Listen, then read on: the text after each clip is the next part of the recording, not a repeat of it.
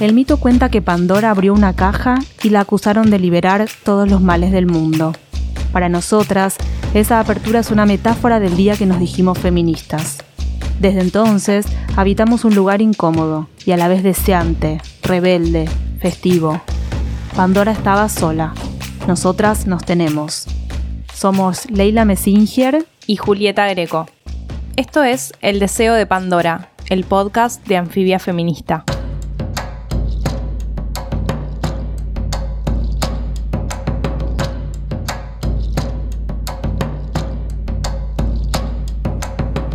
Archivo trans, cine, homosexuales, biografía, militancia política, silencio, documental, dictadura militar, secretos.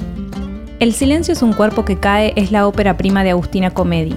La película circuló por espacios independientes durante más de un año y ganó una mención especial del jurado en el Pafisi y el premio a mejor película en la competencia argentina del Festival Asterisco. El ensayo documental cuenta la historia de Jaime, el papá de Agustina, que durante los años 70 y 80 fue un militante político en Córdoba y estuvo en pareja con un hombre. En 1986, Jaime se casó con una mujer, tuvo una hija y compró una Panasonic con la que registró 160 horas de la vida familiar. Después de su muerte en un accidente, Agustina descubrió el pasado gay de su papá. La película combina el archivo casero de Jaime con entrevistas a los compañeros de militancia y amigues. El resultado es un relato coral del movimiento LGBT durante la dictadura y los primeros años de la democracia. En este episodio del Deseo de Pandora nos visita Agustina Comedi, directora del Silencio es un cuerpo que cae y Playback, ensayo de una despedida, un corto documental sobre un grupo de travestis y transformistas que en los años 80 actuaban en los escenarios de Córdoba. Agustina es licenciada en letras, cuando se instaló en Buenos Aires, estudió guion en distintos talleres. Es autora de La Vuelta en Cuento, una serie animada para el canal infantil Paca Paca, guionista de Almanza de Ignacio Leónidas y docente del bachillerato Raimundo Gleiser. Agustina vivió dos años en un barco en cuatro países diferentes. En ese barco nació su hijo Luca. Bueno, bienvenida Agustina, muchas gracias por venir al Deseo de Pandora. Eh, lo primero que queríamos conversar un poco era el tema del trabajo con, el archivo, ¿no? con los archivos de imágenes. En la película El silencio es un cuerpo que cae, está basada en las 160 horas de grabación eh, que dejó tu papá y también estuviste de cerca eh, en la construcción del archivo de la memoria trans, escribiste una nota en anfibia sobre el tema. ¿Qué importancia crees que tienen los archivos en la construcción de la memoria colectiva y qué aprendiste de trabajar con esas imágenes? Eh, bueno, gracias por invitarme primero. Eh, mm, con respecto al archivo de la memoria trans, solo fui como una especie de testigo.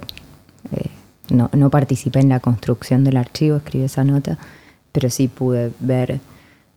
creo que, que, el archivo de la memoria trans tiene además como la particularidad que la vuelve tan potente que, que son las propias chicas reflexionando sobre esas imágenes, curando eh, curando esas imágenes, esos textos. Entonces, eh, realmente creo que ahí hay un ejercicio eh, formidable de, memoria.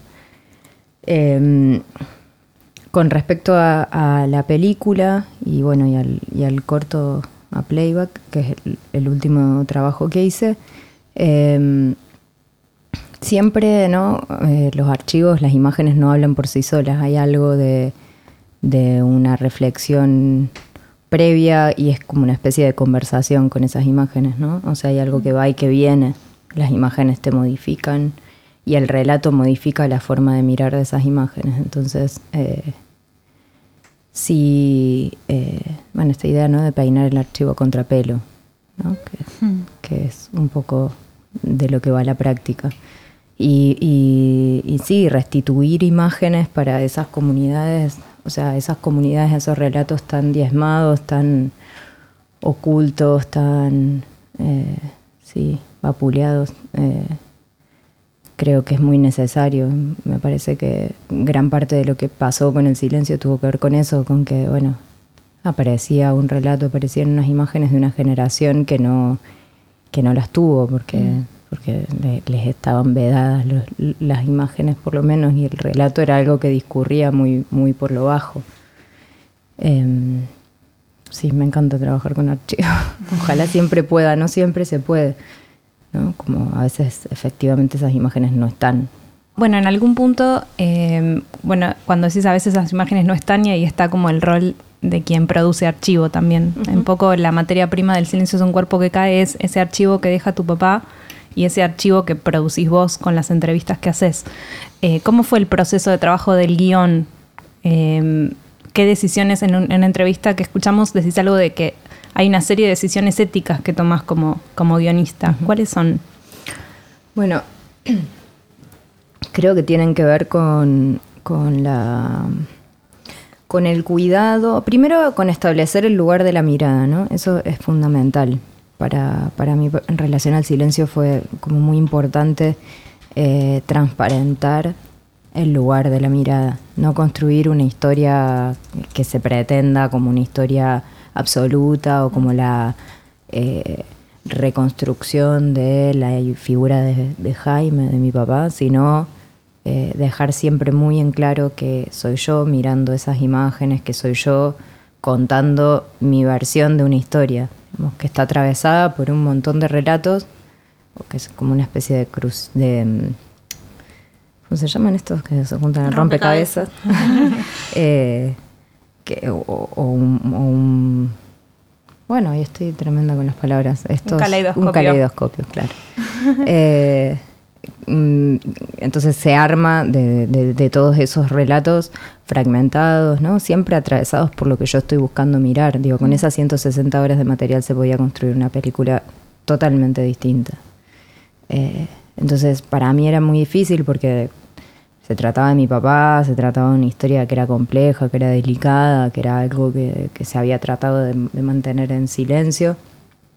Entonces, eh, eso sí terminó estructurando la película, ¿no? Yo siempre digo que, el silencio está contado como, ¿viste? los guionistas, las guionistas nos preguntamos como eh, quién narra, para qué narra, eh, desde dónde, cuándo, ¿no? En qué punto está situada esa narración. Por más que no haya una voz en off, cuando hay una voz en off es como más evidente, pero toda película tiene eh, un lugar de la narración. Y yo creo que el silencio es como efectivamente en la línea de montaje, ¿no? Como en la isla, cuando tenés todos los materiales sobre la mesa mm. y armas.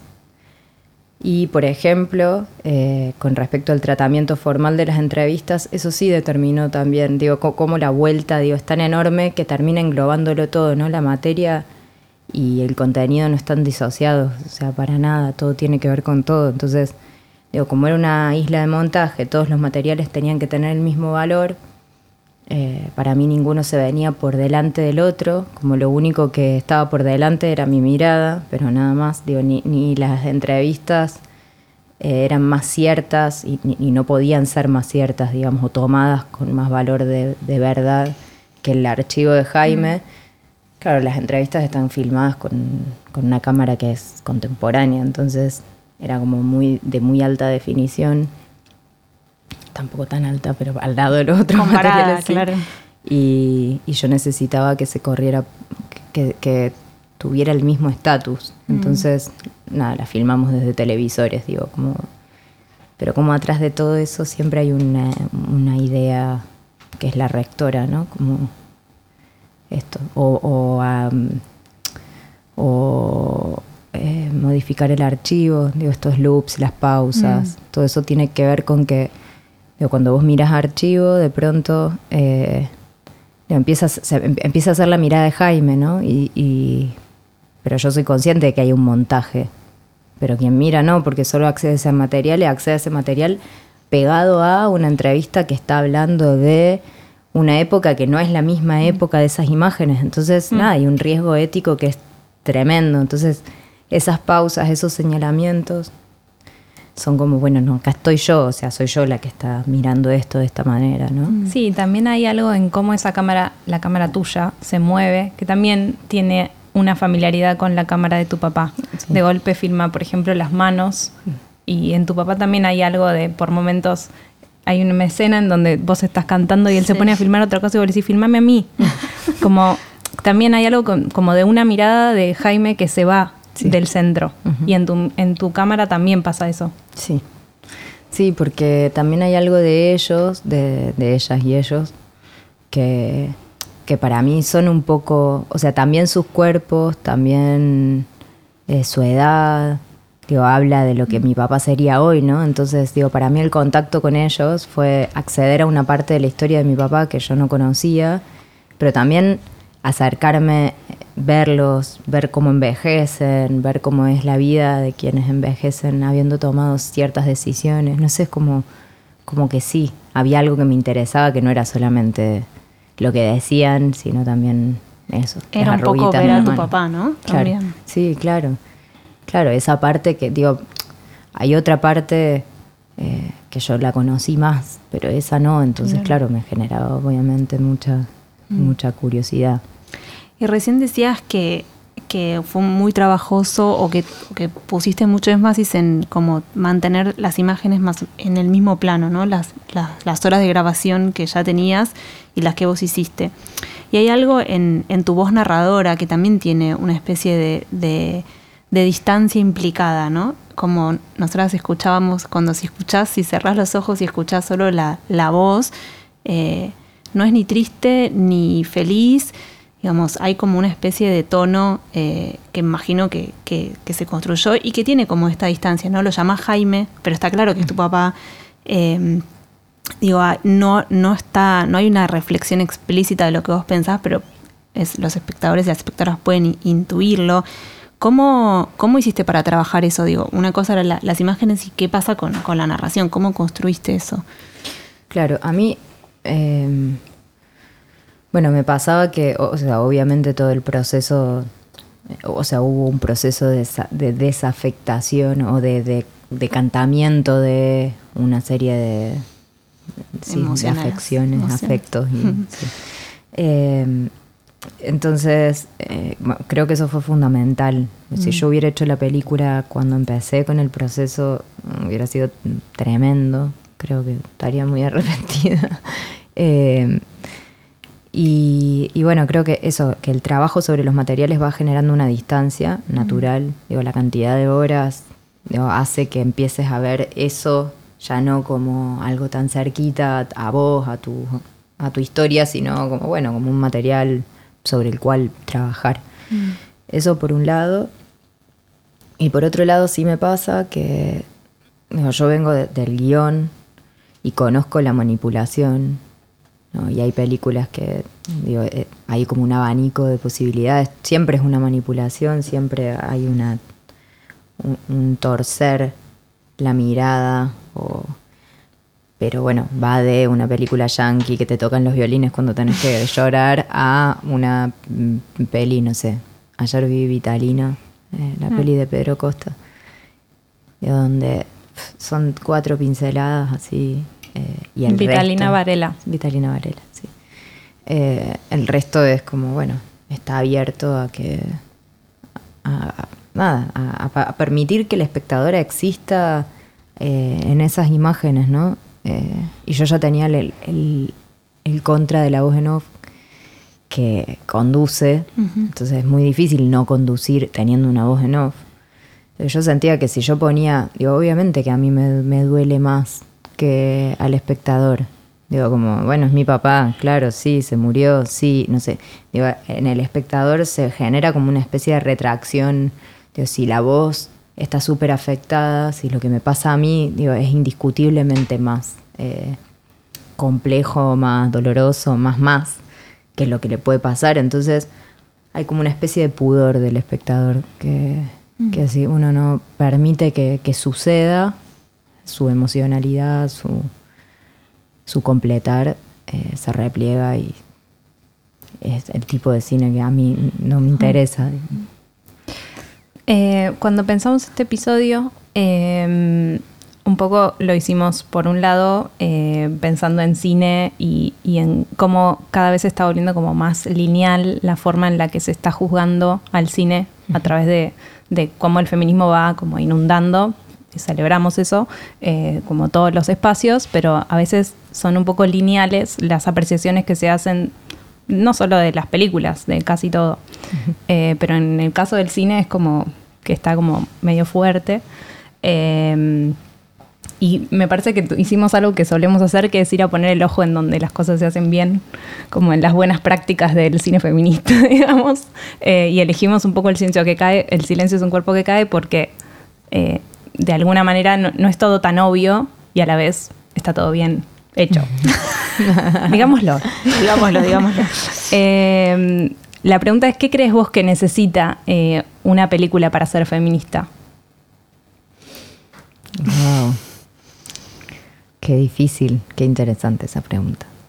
Eh, no sé, creo que hay algo de la irreverencia. No, sé si es, la voy a rodear a la pregunta. En algún momento llegaré. Eh, creo que hay algo de la irreverencia que es fundamental, que, cuando empezamos a ajustarnos a una especie de canon de lo que debe ser, digo, perdemos autenticidad y, y las reflexiones pierden profundidad también que hay algo de, esto que hablábamos recién del cine abierto, de, lo que no concluye, de lo que, es como una especie de práctica para mí libertaria. O sea, si, mm. si yo no permito que quien mira complete, si no confío en la mirada de quien mira, si digo, es como es una práctica política súper mm, vacía y poco, poco potente. ¿no?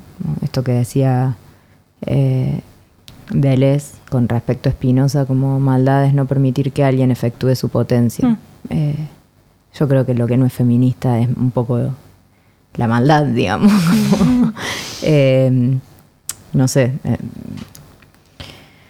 creo que, que, es parte de discutir también las relaciones de poder, permitir que el cine tenga otro, otro ser, otro, otra eso, un cine abierto, un cine de, esto de la posibilidad de que quien mira complete.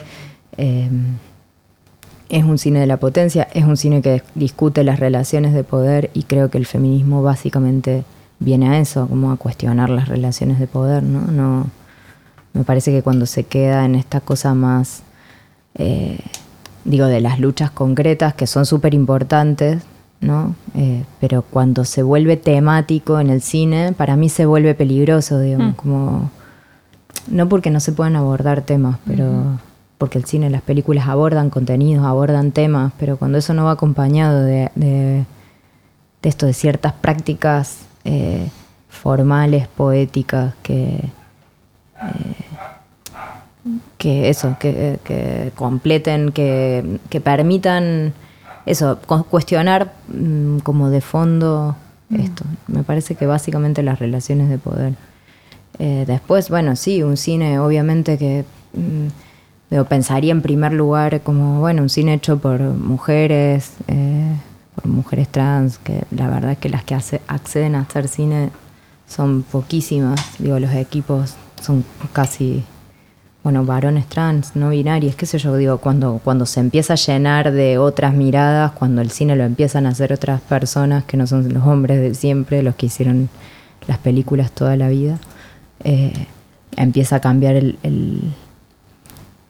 el, foco, me parece, empiezan a cambiar los el tipo de cine, empieza a cambiar la mirada, pero creo que eso no lo garantiza tampoco, ¿no? Mm. Como por más que, o sea, digo, Vitalina Varela es una película profundamente feminista mm. para mí, o sea, de, las más que vi en el último tiempo y está hecha por un hombre, digo, qué sé yo. Eh, no garantiza. Claro, ni que, ni que sea hecho por, por, mujeres, ni que hable de mujeres, garantiza que sea feminista. No, claro. Claro, bueno, tal cual. A mí me pasó algo muy gracioso, que fue que me invitaron a un panel una vez en Costa Rica una mujer que tenía como una especie de decálogo del cine feminista. Y eran un montón de tenía un montón de como de mm, tests para ver si las películas eran feministas o no eran feministas. Y era como bueno tienen que hablar dos mujeres. La protagonista tiene que ser mujer eh, o no o no varón cis eh, no sé. No tienen que hablar sobre mujeres No o de varones, Sí. hablar sobre temas de mujeres. Claro, que está el test de, el de Alison de- Bechdel y hay otro, otro montón, ¿no? Ella tenía como un compendio de tests. Y cuando me hace hablar a mí, yo le dije, mi película no pasa absolutamente ninguno de los tests que vos eh, estás propon- proponiendo, Están ninguno. todos hablando de un varón. Estamos todos hablando de un varón. y, y hay momentos que no se habla, además. Y digo, y yo no pienso que yo pueda no hacer una película feminista porque no, o sea, no podría. Sí, también cómo se está volviendo un poco lineal la lógica del guion en términos de quién habla, quién tiene líneas de diálogo. O sea, la crítica que se hace de la hija del protagonista del irlandés, que es eh, una per- un personaje que su potencia es el silencio, eh, es ridícula. O sea, como, como no habla, parece que está subordinada, cuando en realidad su potencia es callar. O sea, su potencia es eh, optar eh, por, por no decir nada. Sí, creo que hay una especie de aplanamiento terrible. Eso también tiene que ver con que quienes están discutiéndolo no tienen mucha... no son muy feministas. Ese es mi punto de vista. Digo, creo que hay algo de, bueno, gente que recién está descubriendo, está buenísimo. Digo, por algún lado hay que empezar porque la producción del cine en general, pero el cine nacional en particular fue históricamente muy, muy conducida por hombres. Digo, qué sé yo, bueno, existe Lucrecia Martel también, ¿no? Y, y muchas otras, pero, pero digo, históricamente estuvo como muy controlada por los varones y me parece re interesante que se empiece a, a discutir, que por lo menos estén incómodos, creo que es interesante, pero sí, lo que está pasando es un poco em- empobrecedor, creo. Y, y en la experiencia concreta de trabajo haciendo cine, eh, ¿qué te pasó a vos como mujer? ¿Cómo te encontraste? ¿Cómo construiste equipos? Eh, ¿Con quiénes trabajaste? ¿Cuánto nos falta para que haya una situación, digo, esto que decías recién? Bueno, no hay, casi no hay mujeres, no hay casi, o hay pocas mujeres, casi no hay varones o mujeres trans o no binarias. ¿Qué debería suceder, como en tu experiencia? Mira, mi experiencia, sí, sí pienso, hay algo bastante particular que es que el mundo del documental está bastante más dominado por mujeres que el mundo de la ficción, porque para hacer una ficción se necesita mucho dinero y para conseguir mucho dinero se que necesita que te apoyen muchos varones que son quienes tienen el dinero. Entonces, eh, digo, lo que tendemos a hacer las mujeres es agarrar una camarita, tener muy buenas ideas y salir a hacer cine con cuatro pesos con 50. Eh, creo que eso hace que el documental hoy en Argentina sea lo más vital para mí desde mi punto de vista del cine nacional. O sea, la ficción, por lo menos lo que yo veo, y hay excepciones, no, no estoy diciendo que no las haya, pero digo en general, la cantidad de películas de ficción que se producen, yo lo que veo es así como una especie de... de sí, de cosa un poco rígida o poco, no, poco creativa, poco mm, eh, co- como contestataria, poco vital. En cambio en el documental no, porque, porque la incomodidad también genera mucha creatividad. Eh, después, no, mis equipos, ahora el del corto, mm, somos, fuimos casi todas mujeres. Eh, o sea, sí, las cabezas de equipo fueron casi todas mujeres, salvo Guido de Niro, que es un sonidista, en el que voy a trabajar siempre, pues es mi amigo.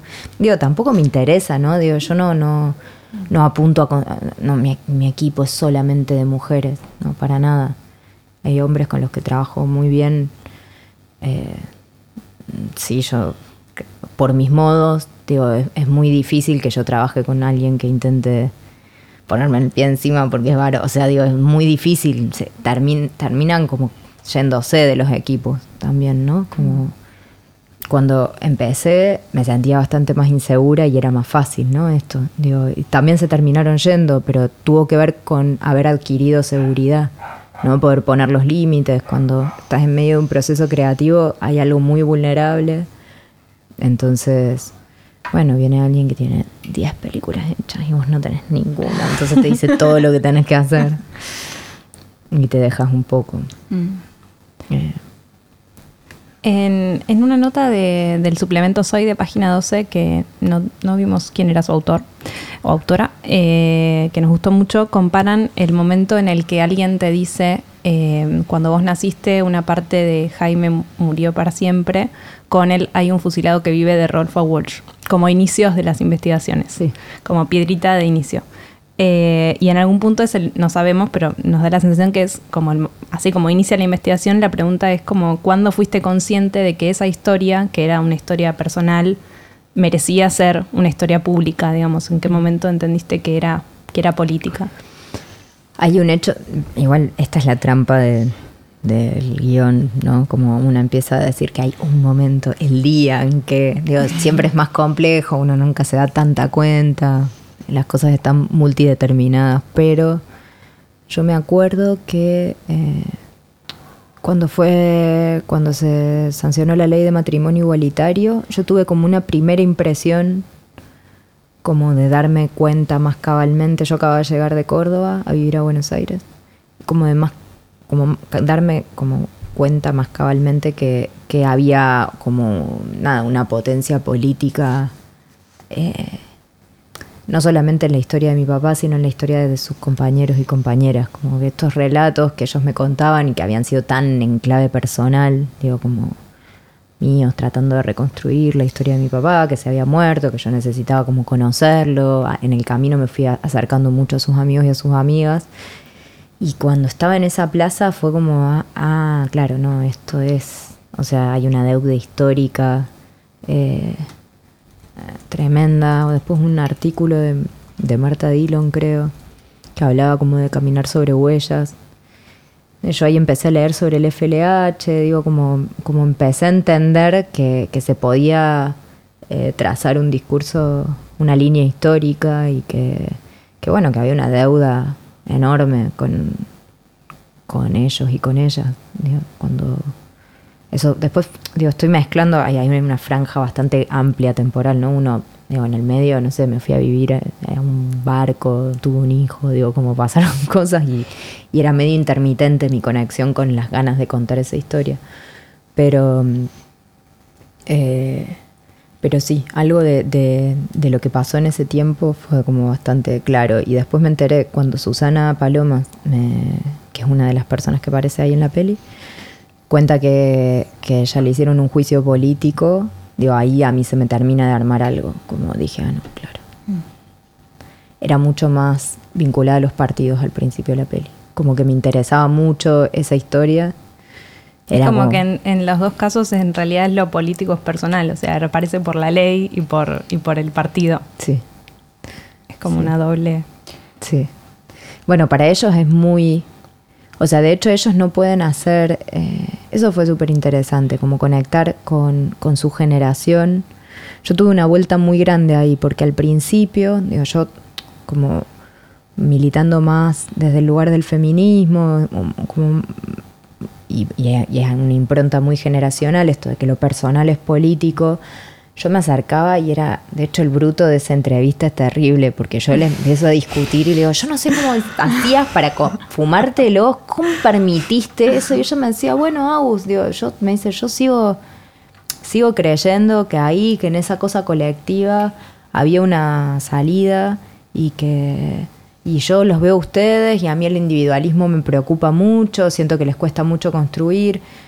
Y, hay algo que se empezó a acercar, digo, después de la experiencia del silencio, donde yo venía de estar como parada desde una cosa mucho más del yo, ¿no? Como que esta cosa generacional, eh, de tratar de que ellas pudieran como, bueno, salir y decir que eran lesbianas y que y bancársela y disfrutarla y hasta, no sé, generar capital simbólico mm, porque nada, son personas que atravesaron unas experiencias enormes y yo veo a veces gente que, tiene mucha menos experiencia eh, ocupando espacios, mm. digo, como cerrándole las puertas medio las, ¿viste?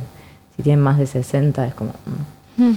Y, y bueno, y, nada, y al final de ese proceso terminé acercándome bastante, como que creo que hay algo de su, de su experiencia generacional que, por ejemplo, en relación a la complejidad que hablábamos antes, ¿no? Esta cosa de, bueno, estas lecturas muy lineales, como muy de la rapidez de lo contemporáneo, y poco profundas muchas veces que a ellas no les pasa, o sea, eran personas muy estudiosas.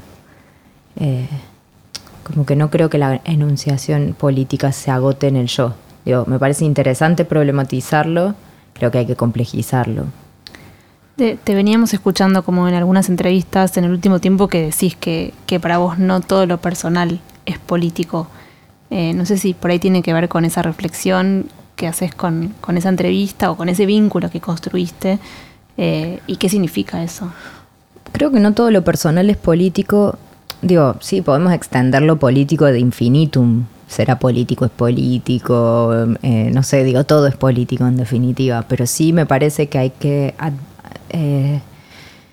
que justamente lo que decía recién, si no se pueden colectivizar los procesos, si no se pueden materializar en, en, luchas, en, eso, en procesos más colectivos, y la veo un poco difícil. Creo que, terminamos todas peleando por, por ocupar nuestro espacio, por garantizar nuestro espacio, por visibilizar nuestro yo, nuestra mm. práctica, nuestra eh, y me resulta como muy poco, sí, como muy poco productivo. Como creo en esa instancia, como de, de colectivizar esas experiencias individuales. Me mm. parece que si nos salteamos eso, y colectivizarlas no es publicarlas en las redes, digo, colectivizarlas es problematizarlas, militarlas. Mm. Em, en otro episodio de este podcast eh, hablamos con Virginia Cano de cómo las nuevas formas eh, del amor suponen nuevas formas de doler también, o nuevas, sí, nuevos modos de vivenciar el dolor. Eh, y te escuchamos recomendar un texto que leímos de Sueli Rolnick, Una nueva suavidad, eh, en donde de alguna manera plantea una tensión entre la crisis en la que están los modos clásicos del amor y la contracara, el salto a la desterritorialización y a cómo eso nos fragiliza, digamos, ¿no? Nos expone a una fragilidad nueva también. Eh, ¿Cómo se sortea esa tensión en el silencio es un cuerpo que cae? Mm. Bueno, para mí ese texto fue así como una especie de, de hilo conductor del silencio. Creo que Sueli no está muy de acuerdo con eso. Yo se lo hice, le pasé la peli me dice, no entiendo qué tiene que ver con una, una nueva suavidad, pero bueno. Eh, para mí sí fue, digo, entender que había una manera de amar no ligada a esa experiencia eh, o ese relato. Eh, Mm, no sé, tan completo, tan total que es eh, el amor romántico, ¿no? Como que yo en, la relación entre mi papá y mi mamá encuentro una forma del amor eh, que no, yo no, no sé de qué iba su relación, digo, no, no me meto con sus modos del erotismo, digo, no los, desconozco, no... Eh, seguramente los tenían a su manera, pero digo, dista mucho del, relato eh, romántico, eh, no sé, como del cuento de hadas.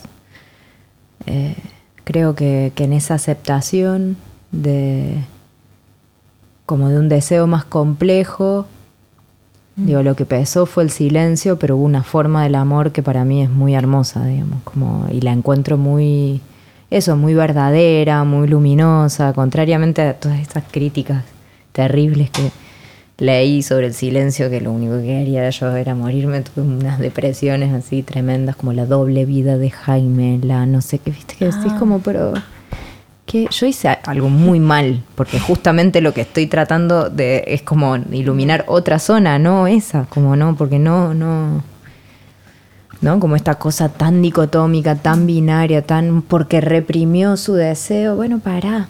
Como el deseo es muy múltiple, es muy complejo, me parece que un poco a eso refiere Suel y Diola. Y yo le escuché a, Virginia en el podcast.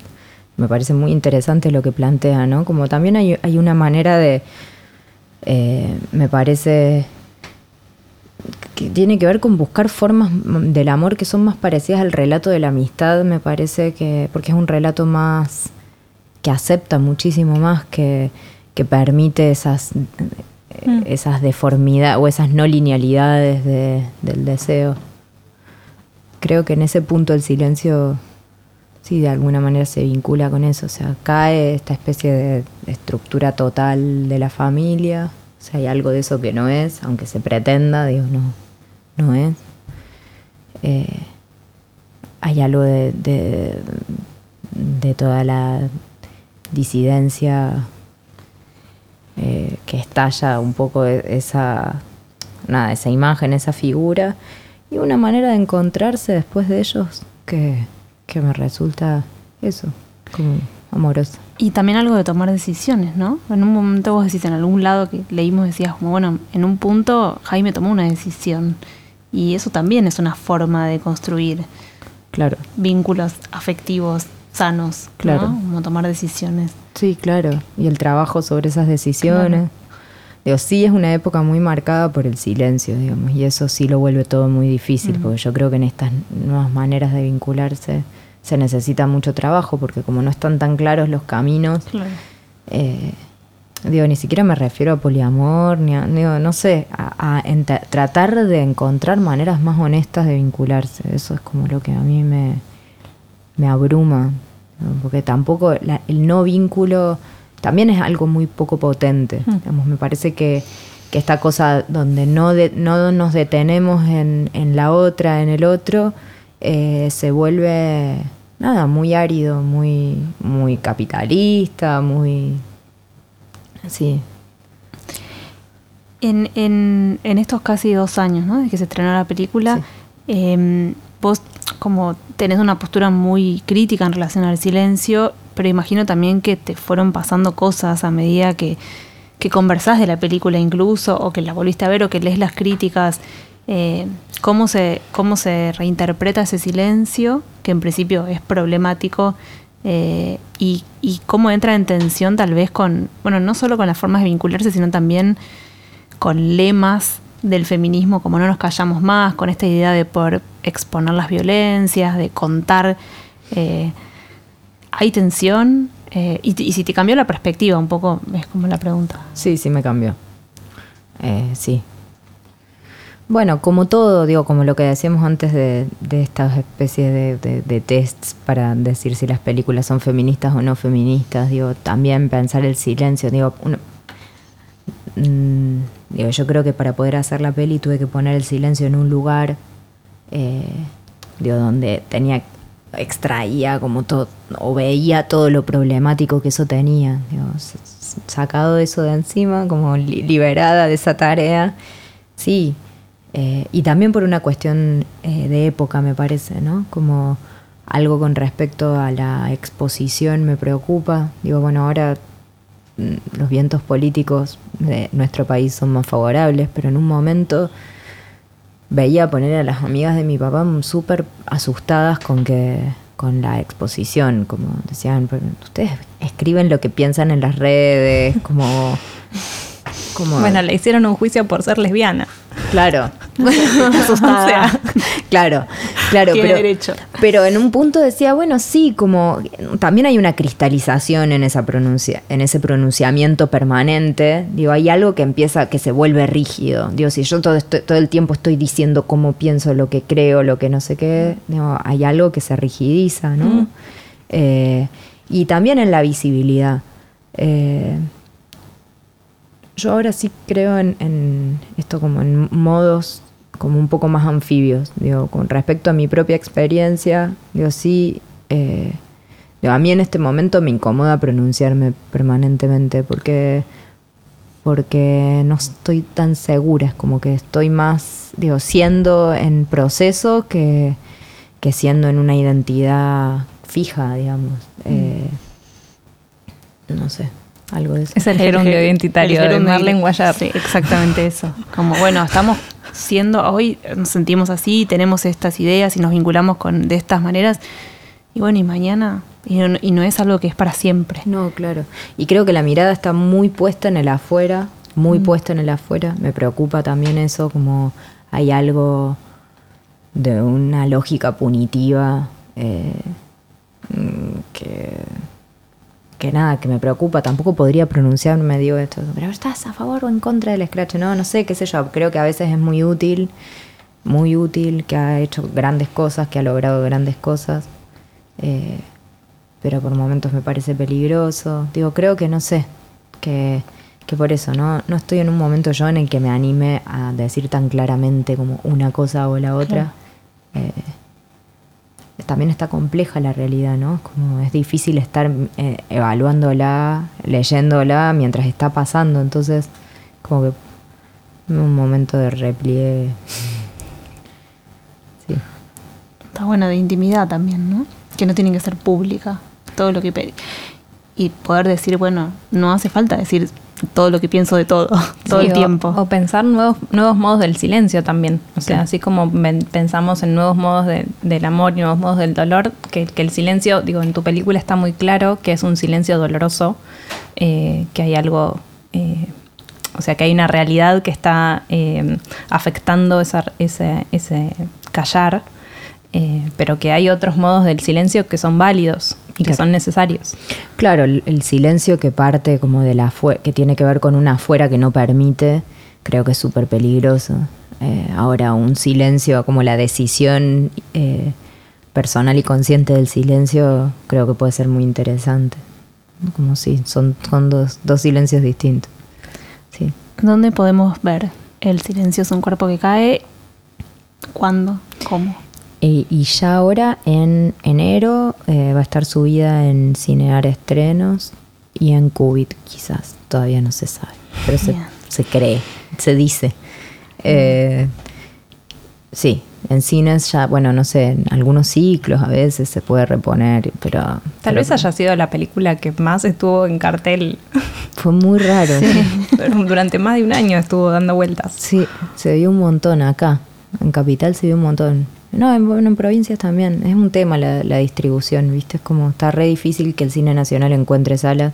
El silencio las encontró poquitas, ¿no? Como eh, salas, eso, como espacios Inca, eh, Cosmos. Cosmos. Cosmos. Cosmos sí. reaguantó. El Cosmos, yo la vi en una sala de 20, creo que éramos 20. Sí, en la chiquita. Sí, Ahí estuvo hermoso. Sí. Eh, sí, el Cosmos no super hizo el aguante. Eh, pero así, como muy poquito, pero estuvo, digo, no estuvo en ninguna multisala, por ejemplo. Mm. Pero está bien, ¿para qué las queremos? bueno, Agustina, muchas gracias por haber venido. Gracias a ustedes por invitarme. Esto fue El Deseo de Pandora. Somos Leila Messinger y Julieta Greco. En la producción estuvo María Mancilla.